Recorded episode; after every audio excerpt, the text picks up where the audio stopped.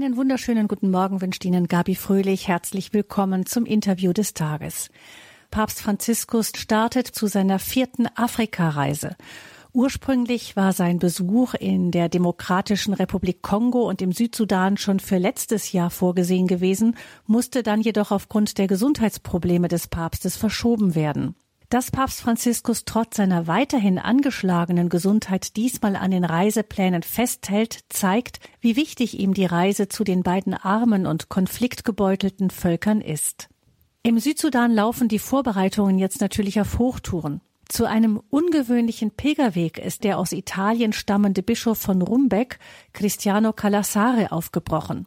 Mit rund 100 vor allem jugendlichen Pilgern geht er zu Fuß von seiner Diözese zu dem Treffen mit dem Papst in Juba. Bemerkenswert ist nicht nur, dass an dem Marsch für den Frieden Jugendliche von zum Teil verfeindeten Volksgruppen teilnehmen, sondern auch, dass der Bischof selbst nach einem Attentat gegen ihn vor zwei Jahren mit mehreren Schüssen in die Beine die Strapazen und Risiken des Weges jetzt auf sich nimmt. Wir haben ihn vor dem Start gefragt, wie es zu diesem Projekt Marsch für den Frieden gekommen ist. Prima di tutto devo dire che anch'io sono rimasto sorpreso da questa proposta, che era nata un po' per scherzo.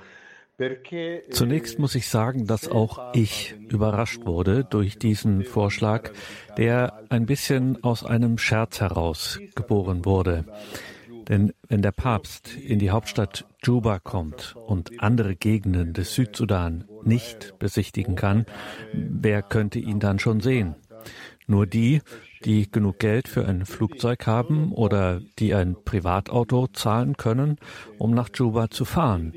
Also wäre nur wenige gekommen.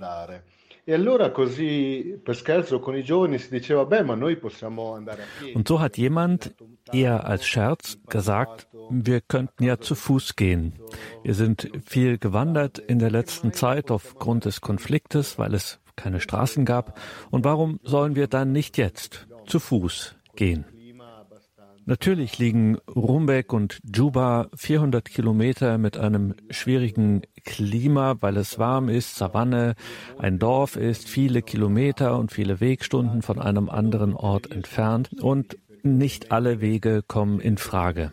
Denn die Leute aus unserer Diözese, vor allem Dinka, könnten Angst haben, durch Gebiete zu gehen, die von anderen Stämmen bewohnt sind, auch Stämmen, zu denen es keine gute Beziehung gibt, so dass es die Angst vor Angriffen gibt. Dennoch hat dieser Vorschlag Gestalt angenommen. Wir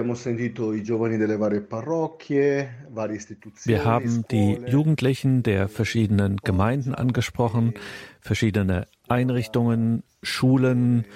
Vor allem hat die Oberstufe der Schule der Loreto-Schwestern als Zugpferd fungiert, um die Jugendlichen zu ermutigen.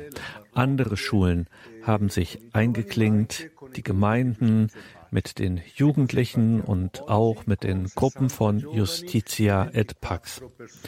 Und so starten wir mit rund 600 Jugendlichen und 24 Unterstützern, davon sieben Ordensleute und zwei Priester. Es gibt Fahrer, ein paar Autos, zwei Ärzte, Helfer, die kochen werden. Es ist eine regelrechte Karawane geworden, eine echte Karawane des Friedens. Eh, eh, Wir gehen zu Fuß. Warum? Ein bisschen, wie ich schon sagte, aufgrund der Armut. Dem Armen bleiben nichts anderes als seine Beine. Aber ich denke auch, dass der Friede eine Realität ist, die sich bildet, Schritt für Schritt, indem man zusammen unterwegs ist, eben genau zu Fuß. Es ist keine Überraschung, dass man in vielen Teilen der Welt für den Frieden und die Gemeinschaft demonstriert, indem man tatsächlich zusammen geht. Erinnern wir uns etwa an Martin Luther King, erinnern wir uns an Gandhi in Indien. Viele andere religiöse Führer haben diese Methode gewählt, um an das Bedürfnis nach Frieden zu erinnern. Und so, denke ich, wird dies auch unsere Erfahrung sein.